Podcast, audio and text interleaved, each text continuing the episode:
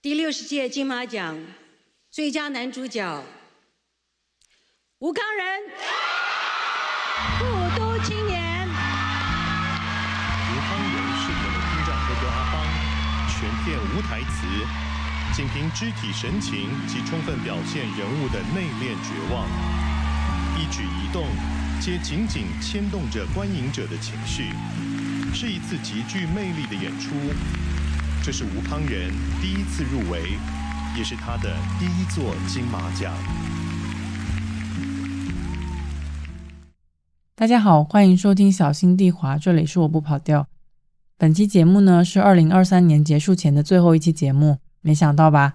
这期节目呢是想要聊一下刚刚获得金马奖最佳男主角的吴康仁。这个其实是被我搁置了近一个月的选题，本来就想这么算了，但怎么能就这么算了呢？因为吴康仁呢一直是一位我挺喜欢的男演员，当时在看《下一站幸福》的时候就觉得哇，这个男的演得好用力哦。演到脖子都红了，一直到后来他参演了《我们与恶的距离》《华灯初上》，还有今年的《有生之年》，他的电影我看的比较少啊，但整体上还是可以看到他挑剧本的功力啦，还有演技都有很大的进步。后来我也认真的去看了一些他的访谈和资料，发现他是一个二十七岁才入行，也就是说一个入行比较晚的演员。除了演戏用力到有时候有点尴尬之外，他始终在为自己喜欢的事情争取和尽力。而且他的某些经历呢，会让我有点想起另外一个我喜欢的日本女演员安藤英。所以这次呢，我想在年末为他做一期特别节目。在这期里，你会听到他的一些成长历程，他是如何从一个刚出道时念五个字的台词都要 NG 二十几遍的新人，慢慢成为了一个李安口中说的宁愿犯错也不要 boring 的好演员。以及你也可以看到他的演艺生涯在何种程度上。和台湾的影视剧发展进程紧密的勾连起来。我做这期节目的动机之一呢，其实也有一个是因为在看了他的故事之后，发现他的故事给我带来的启发和我今年一直在想的事情有蛮深的联系的。所以废话不多说，就让我们开启二零二三年小心地滑的最后一滑吧。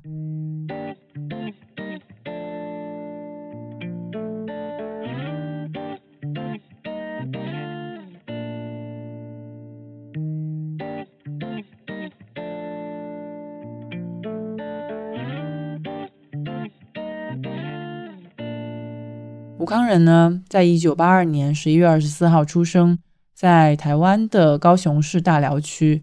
他刚刚过了他四十一岁的生日。嗯，大寮区是一个什么地方呢？其实是一个以前安置国民军官的眷村。他的祖父过去是一个安徽人，但来到台湾之后，其实他们家里过得并不是特别的富裕。而且吴康仁的父亲啊，又是一个家暴男，所以从小他就面临了父母的离异。吴康仁跟着妈妈。他还有一个哥哥，就跟着他爸爸。如果你看过他今年主演的《有生之年》的话，呃，你会记得有一个片段是高家兄弟在童年的时候发疯玩耍，玩出火灾的经典场景。那样的回忆，其实吴康仁在童年的时候也有过，只是随着父母的分开，那样的秘密基地就不复存在了。所以呢，从一个家境不太好，而且他也只有妈妈陪伴的家庭里成长起来的他。总是会自觉的给自己赋予很多家庭责任来贴补家用。当然啦，因为家里没钱嘛，有一些很想要的东西，比如说摩托车呀，他也只能挣钱自己买。大概是在中学十四、十五岁的时候，他就决定要开始打零工。第一份工作呢是做电箱的焊接。大家可以想一下，就是在青春期的时候，其实身体一方面在发育，另一方面也是蛮脆弱的。当时呢，他在做这个电箱的焊接，其实连护目镜都没有就开始了工作，把一片片的铁板焊成了四方形的变电箱。在回家以后，他当然觉得眼前都是白茫茫的一片嘛，感觉自己的眼睛都快瞎了。后来虽然他考上了高雄市的一所高中，但他仍然没有好好的读书，学校和家里对于他来说就只是一个睡觉的地方。他持续打着零工，比如说他会到建筑工地去当工人啊。其实也是非常的危险，而且他自己也没有什么安全的意识。在当时没有安全措施保护的他，曾经就被三寸的钉子钉穿脚背哦。只是我觉得他好像有点年轻，也不懂事，就耐着疼把钉子给拔了。看着那些血喷出来，形成一个抛物线的曲线，他反而还觉得很好玩。可能也是因为这样，他一边拿着打工的收入，另外一边其实也没有觉得打工特别苦嘛，所以他在十七岁的时候参加联考时中途放弃了。你可以把联考简单理解为是一种台湾的高考。当时他是在考数学考到一半的时候站起来和老师说我要交卷，结果老师就撇了撇手跟他说你下去，还没到三十分钟呢。大概是因为打工带来的一种可以为自我经济负责的能力，以及他对未来工作的一些焦虑。他发现自己没有办法静下心来思考学业的事情，包括他和母亲的交流也比较疏离嘛。他自己本身也比较叛逆，所以不管是打工啊还是读书，这些几乎都是他一个人做的决定。于是呢，决定从学业这条路上退出之后，他隔天又到了工地，开始了他包吃包住包薪水的生活。网络上对于他打过多少工的数量有很多不一样的说法，有的数字可以膨胀到四十到五十份工。但是根据他本人的说法，如果真的要细分到工种，可能都不止五十份。比如，仅仅是在餐饮这个行业，他就做过中餐、西餐、外场、内场、洗碗的、切菜的。然后西餐里面又可以分出你是做铁板烧的呀，还是出牛排的呀，还是做简餐的。这样快速变化的打工生活，可能也为他奠定了一些工作的基本态度。毕竟，一个什么都想学。有一些责任感、手脚快的零工，什么样的老板不会喜欢呢？但是从另外一个角度上来说，他也很清楚自己是一个没有什么定性的人，没有定性到在十九岁那一年他就换过六个工作，因为赚来的钱不多，他也存不下多少。他在采访里面有提到过一个细节，有时候买来了几条吐司放在冰箱，饿得等不及退冰就吃掉了。而这样不稳定的打工生活一直持续到他二十四岁的时候。才开始出现一些变化。那时，他从高雄北上，来到了台北东区的一家酒吧。刚才提到过，他干的一些零工其实都是偏向体力活的。但是到了这家酒吧，他才第一次发现，一个人并不是只要有手有脚就可以做好事情。要把一件事情做得好，你需要一些专业的技能。而如何变得专业，是要学一辈子的。比如说，像洗杯子这件事情，我们可能都会觉得很简单。但他在酒吧里面一学就是半年。他说做事并不是越快越好，还要做对，手脚快可能杯子就破了。台面下的事情要做的和台面上一样好，杯子要摆得整整齐齐，洗的时候还要能听到海绵和杯子摩擦那种啾啾啾的声音。事情要做到随时能让别人接手，不要顾虑你的习惯。引用完毕。而除了每天洗杯子呢，他也要调酒。甚至都不用说调酒的知识了，因为英文不好，他连酒的名字都记不住。为了精进这些技能，在每天凌晨四点从酒吧下班以后，他会到二十四小时都营业的敦南诚品书店去翻看一些调酒书，有时候还会累到经常躺在地上就睡着了，一直到隔天早上被店员叫醒。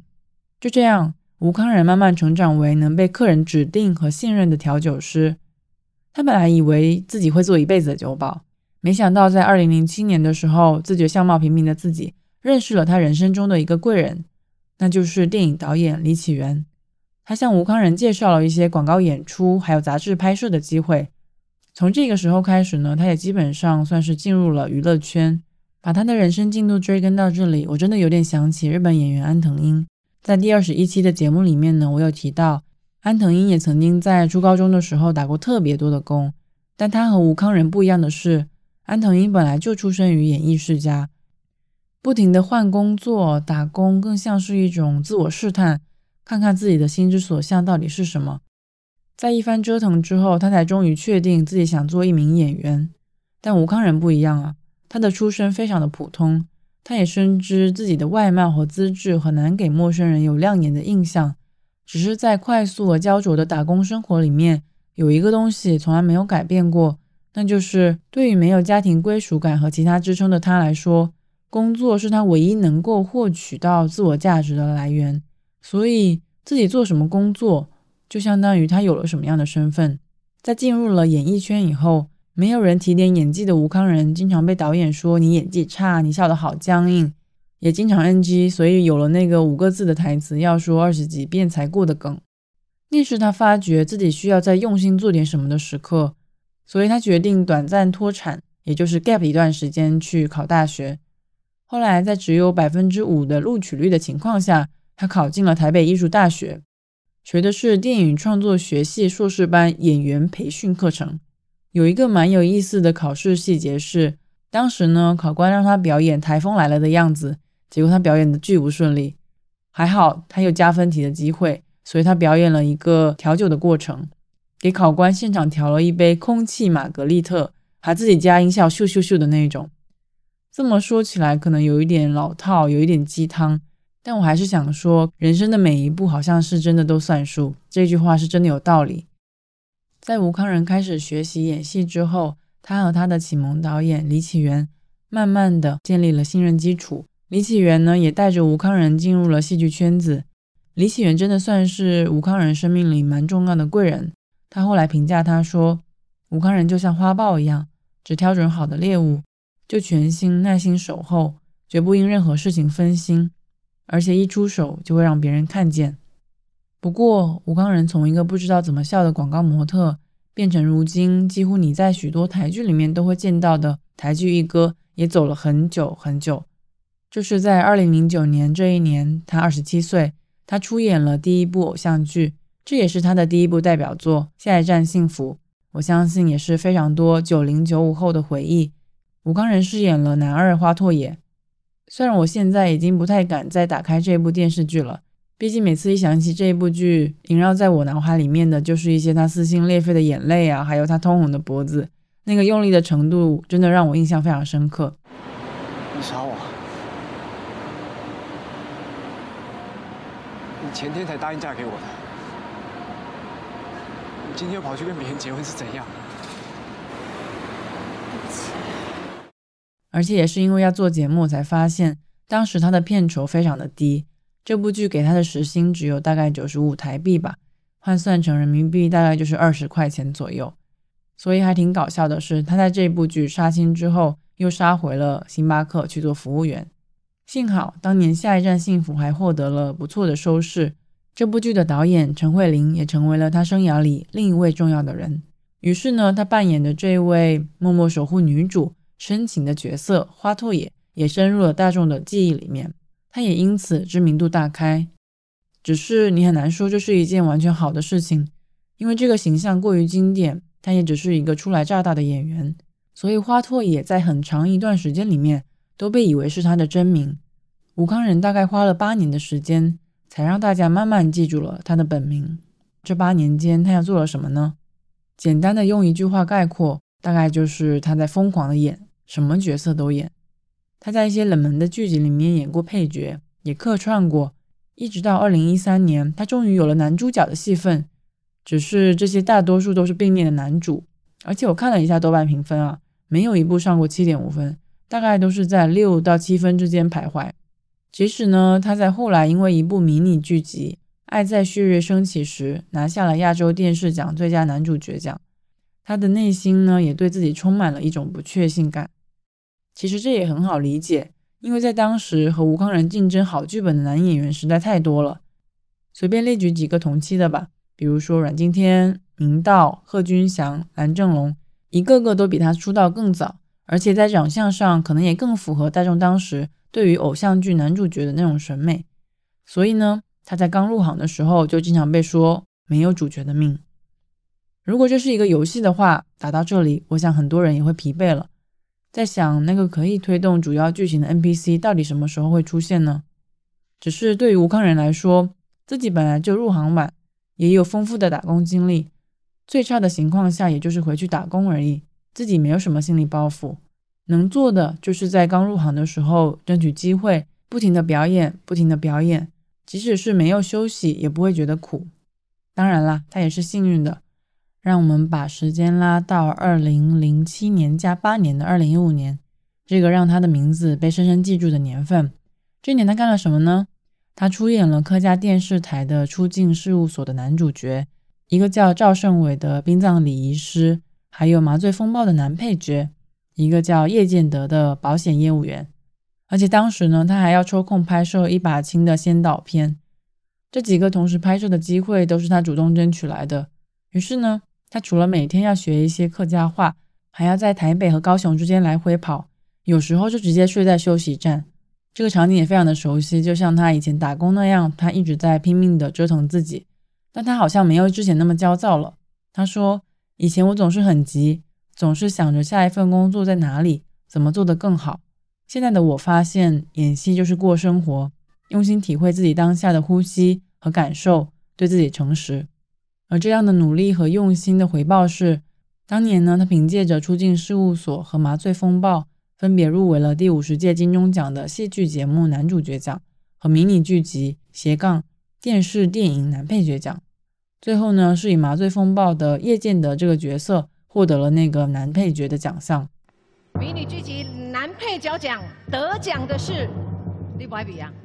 你们还记得保守啊？托诺光，吴康仁《麻醉风暴》。呃。谢谢评审，谢谢评审在这个阶段颁这个奖给我。之之后的我会更宽心的表演。呃，喜欢演戏的演员不辛苦，辛苦的是工作人员。麻醉风暴的工作人员，谢谢你们，谢谢。这部片没有立秋你不行，谢谢导演肖立秋，也谢谢我的好老师李启源，还有我的师母丽芬姐，没有你们，没有我。那网络上在看直播的陈慧玲，呃，呃，下一站幸福的所有朋友们，我没变，我还会继续加油，谢谢。啊，等一下，等一下，呃，我还有入围一个，可是机会不一定有。可是我想说，各家电视台谢谢。那出境事务所，完成出境事务所给所有同事，平安新地度，大家喺上站嘅。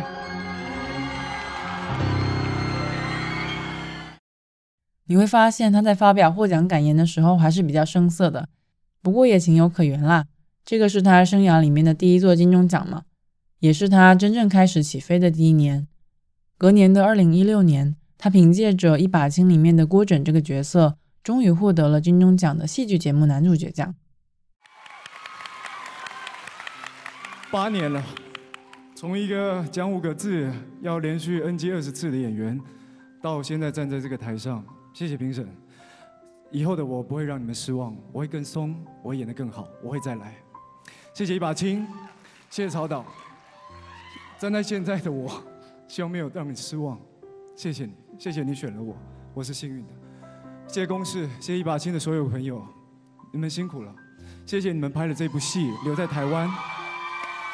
最后，我真的很想要鼓励大家，我们在台湾拍戏很辛苦，赚不到什么钱。很多人跑去内地，也很好。可是我真的希望留在台湾演戏的人，我希望长官给我们更多的资源。我希望电视台开发更多不一样类型的戏剧。在座的都是精英，可是还有很多的演员，在明天马上可能六点通告、五点通告，他们赚的钱不多，可是他们在等。像我以前一样，我也在等，等在一个有超导的这种导演的眼光选中了我。可是其他人没有那么幸运，我们需要的是多一点选择，帮帮我们，我们可以更好。也许我们不是最有天分的，但是我们总是可以当最努力的那一个。谢谢。对比二零一五年的那次发言啊，可以明显感觉到，在这一次的获奖感言里面，吴康仁更从容了，也更有余裕了。除了一些简单的感谢之外，他还提到了作为一名演员对于在台湾演戏啊，还有行业发展机会上的一些观点。不得不让人想起，在某一次内地的奖项里面有这样的时刻，只不过当时发言的是女演员。好吧，我们继续。在拿完这个奖项之后呢，他也陆续出演了非常多脍炙人口的影视剧集。除了数量上的多，你也会发现这些角色的多元性。就像他在拿了金钟奖最佳男主角之后说的：“也许我们不是最有天分的，但是我们总是可以当最努力的那个。”他自称自己是苦工型的演员。比起才能啊和潜力啊，他更注重实干。比如说在演技方面，他学习的就是他很信奉、很崇拜的一个演员丹尼尔·戴路易斯所践行的方法演技 （method acting）。这个指的是什么呢？简单来说，这个是让演员完全融入角色中的一种表演方式。可能除了改变演员的性格之外，他也要非常积极的去创造这个演员本来所生存的环境啊，或者说他的体格。发型等等，也就是说，要让演员去最大化的成为角色本身，以达到演什么像什么的这个效果。那吴康仁呢，在拿下第一座金钟奖之后，就开始用这个方法进入角色。于是你就会发现，这个人的体重真的是忽上忽下，可能过段时间看都会认不出来他。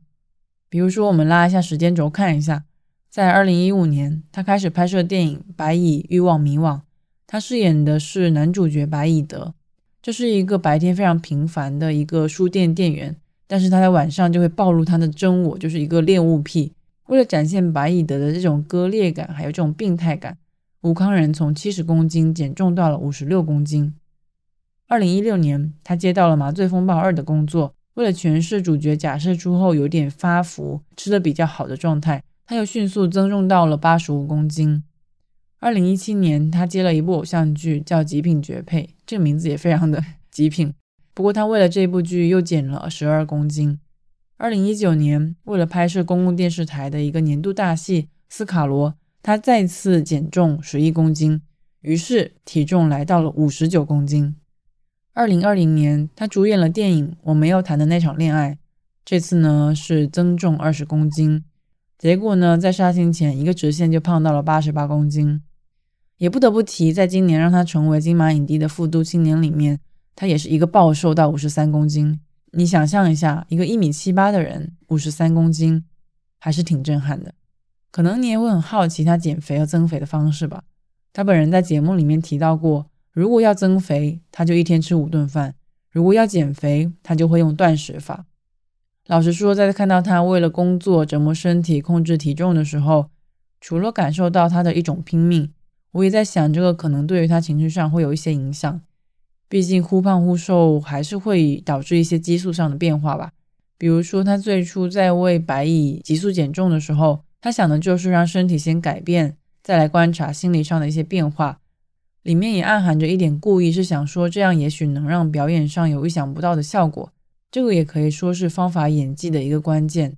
我觉得在拿了奖之后，他开始用方法演技演戏，然后接很多不一样的角色，非常多元的角色，给我带来了两个启发：一个是在代价可以承担或者是结果可逆的情况下，全神贯注的去做；第二个也很简单。就是多出作品，少一点偶像包袱。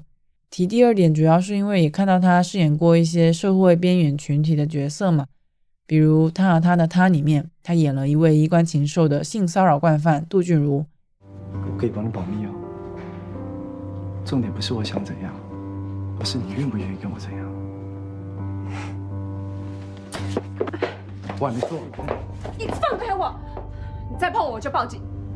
在《华灯初上》里面呢，他演了 Sugar 酒店的妈妈桑，也是一位变装皇后。你你你是妈妈桑，男的妈妈桑。男人不能当妈妈桑吗？有意见吗？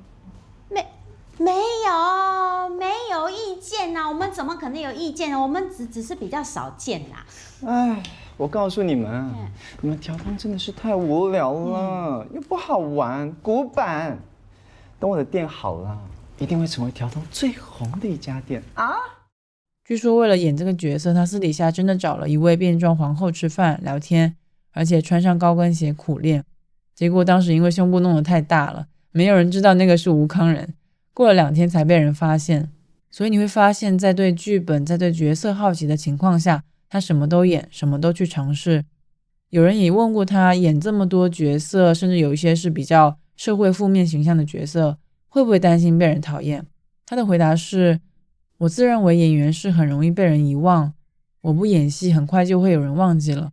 因为时代的洪流是不断的在动，我们也跟着时代在不断的学习不同的表演方式，不可能用一套表演方式走一辈子。我们不是马龙白兰度，我们也不是阿尔帕西诺，我们必须跟着时代改变。所以呢，他也获得了一个称号，叫巨抛脸。每部剧都会有每部剧的模样和姿态，他不会被过去的荣光所束缚。我觉得，如果可以像他这样聚焦在自己每一次作品的质量，而不是抱着“哎，我这一次一定要成功”的心态做很多事情的时候，心态都会轻松很多。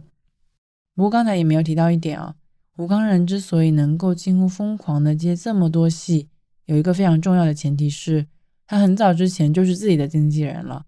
刚才有提到，在台湾演戏呢，收入其实并不多，跟大陆相比，真的是微乎其微。有一段时间，吴康仁的片酬只有一集一万新台币，大概就是两千多人民币吧。这一点钱呢，给经纪公司抽成一点，给妈妈一部分，给平时要准备的戏服一部分，根本就存不下什么钱。所以他也很早就下定决心，在二零一五年就离开了当时的经纪公司，做自己的经纪人，什么事情都自己安排，包括商务啊、法务啊，或者给自己开车啊。公司里只有他和一位会计。而这一切呢，就是为了杜绝中间商的差价。不过这么做也有代价啦，就是为了好剧本呢，他只能更勤快的到处去看，包括让他得奖的《复读青年》这部电影，也是他争取过来的。在电影的创投阶段，虽然当时内部也有人推荐过吴康仁，但是当时导演王丽玲呢，也只是想先认识一下，看看怎么样。而吴康仁在看过剧本之后，是非常喜欢这部电影，他主动说自己想要在二零二二年的下半年拍到这一部片。如果双方都愿意的话，他会在上半年的四月初就把工作给忙完，这样他就有精力和时间投入到下一个角色。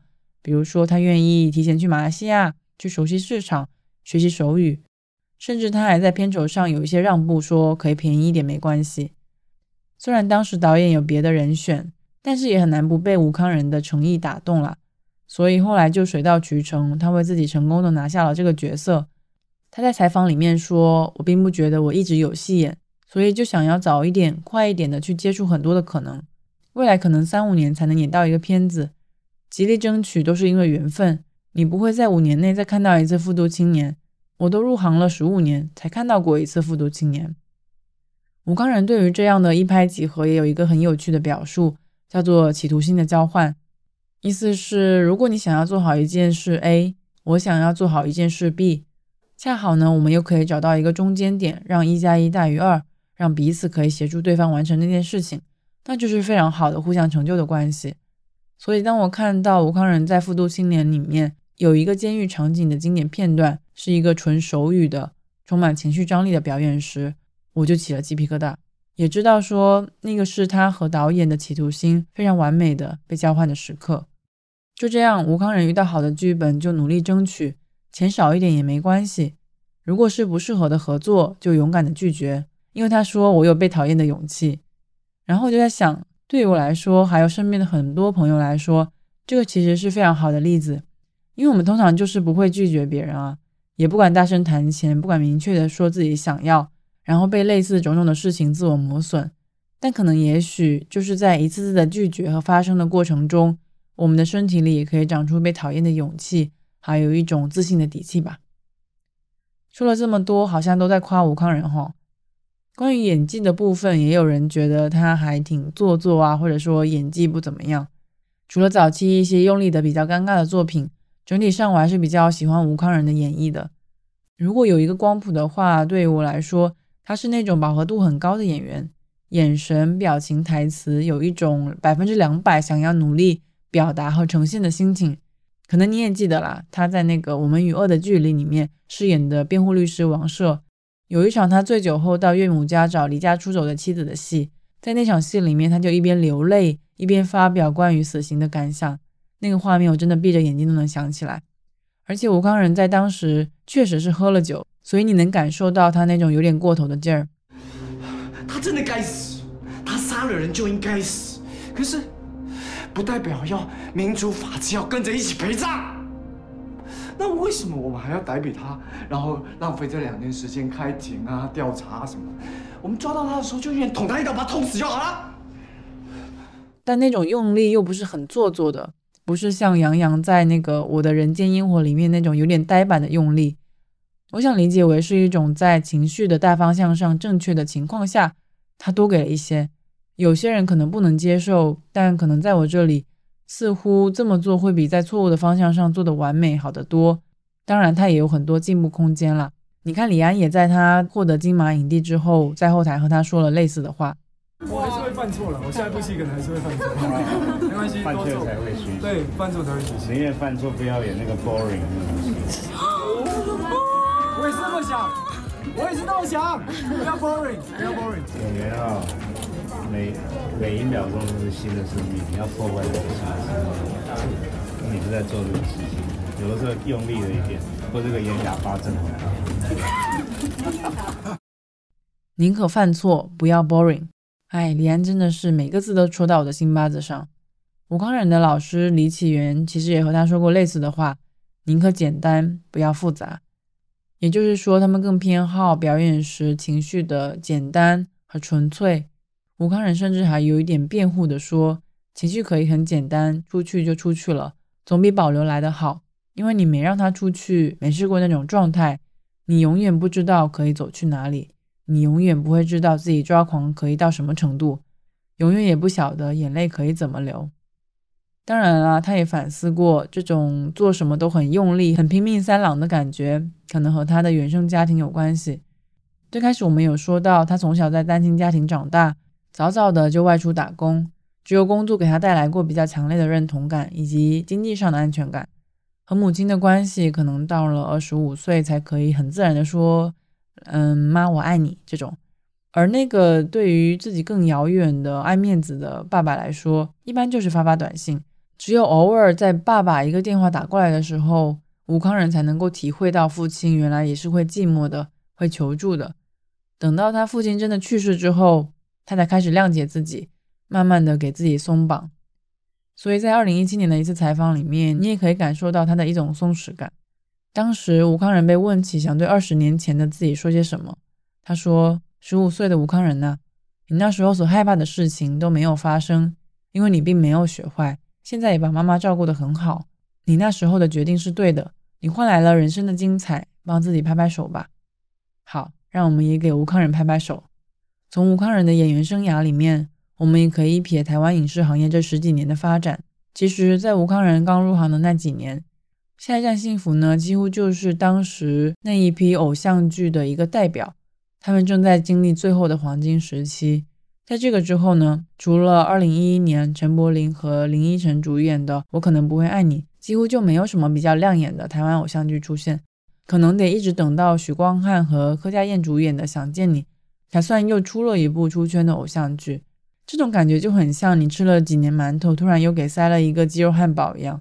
从我自己的体验来说，不知道说出来算不算是少数啊？不管是《想见你》了，还是说吴康仁中间演过的一些比较普通的偶像剧。我都没有看过，我自己个人在那十几年的重心可能会比较向日韩和欧美转移。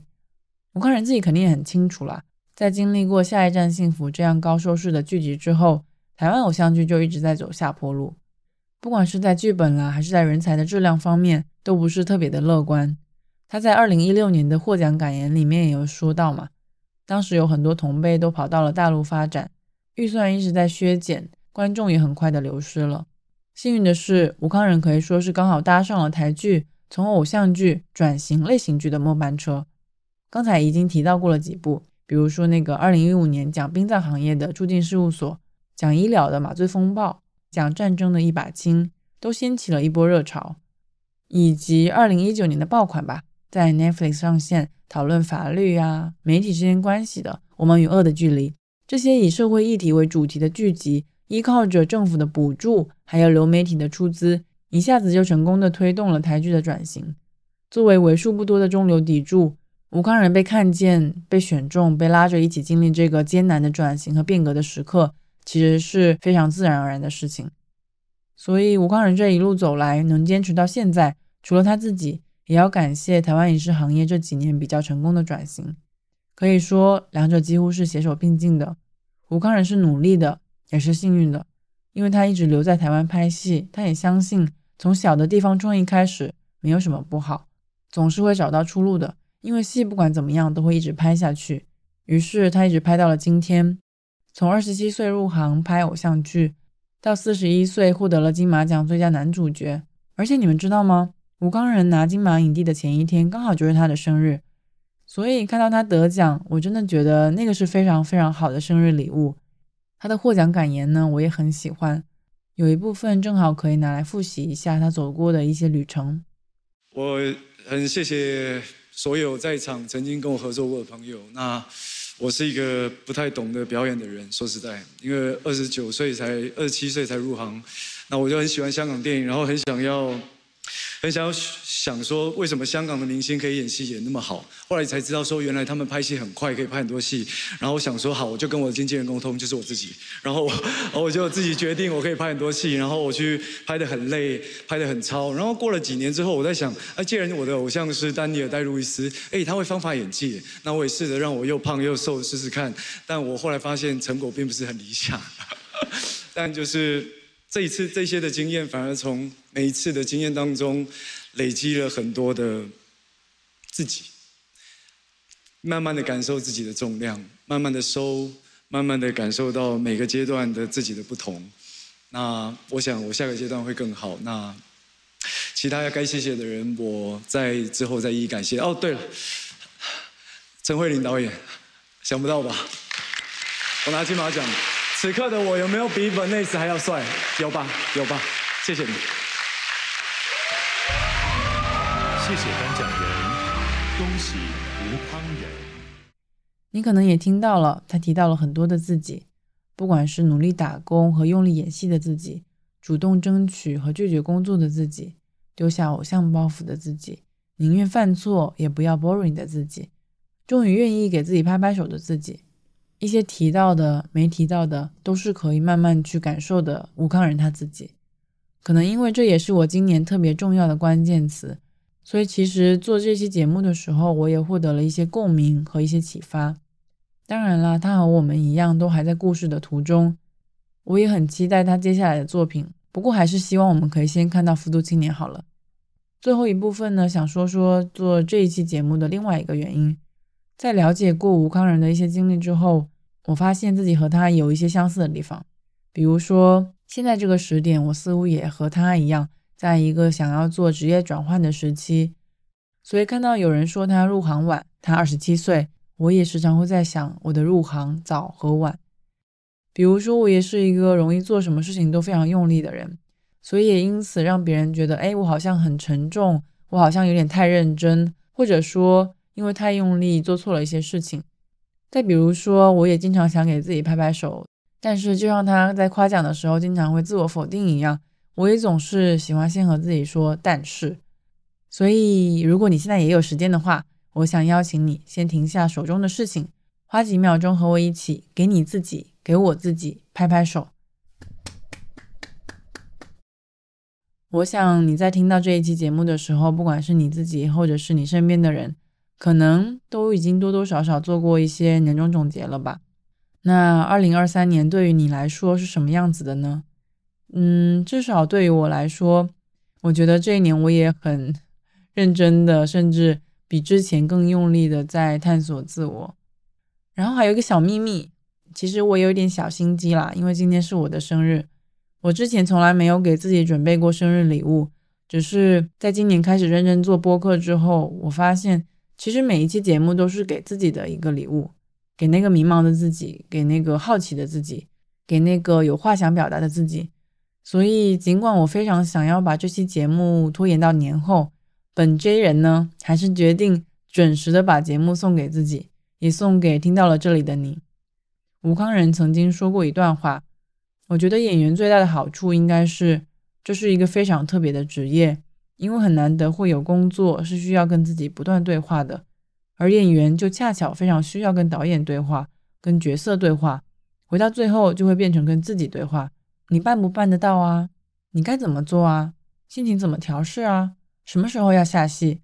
很多时候是跟自我对话，然后那种对话过程就很容易变成自我成长的一种。我觉得那是有好处的，帮助你更了解自己一点。大家在社会里面也会有很多不一样的角色和身份需要去扮演、适应和相处，这个是非常正常的事情。我想关键是在于你是否可以让这些身份好好的相处，不会打架，让自己接受这种不管是必要无必要，但总之就是在那里的复杂性。哪怕只是意识到这个问题，或者说你很清楚当下的自己在做什么。我想，可能你看到的自我就会更完整一点点。也希望，不管你现在在哪里，有没有在跨年，我都想和你说，二零二三年就要结束喽。希望你的二零二四年一切顺利，身体健康，也愿你自由自在。当然啦，也谢谢你这一年来的陪伴与支持。为了感谢大家呢，欢迎大家在评论区留下自己的新年愿望，不管是 to do list 还是 not to do list 都可以。我准备了一些小小的礼物想送给大家，所以大家有什么愿望都可以在评论区里面告诉我。好啦，这期节目差不多就到这里喽。小心地滑是一档记录生活与生存的播客，万事不易，希望你滑倒了也能放声大哭。如果你听完了这期节目有任何的感想与想法，欢迎在评论区留言或者发邮件与我交流。你可以在秀 notes 里面找到我的邮箱。如果你有时间呢，也希望你送小新地滑一个礼物。麻烦到苹果播客上给小新地滑点一个订阅，给一个五星好评，或者说你觉得这期节目真不错，欢迎你在小宇宙 APP 上给节目打赏。那就这样，我们明年见啦，拜拜。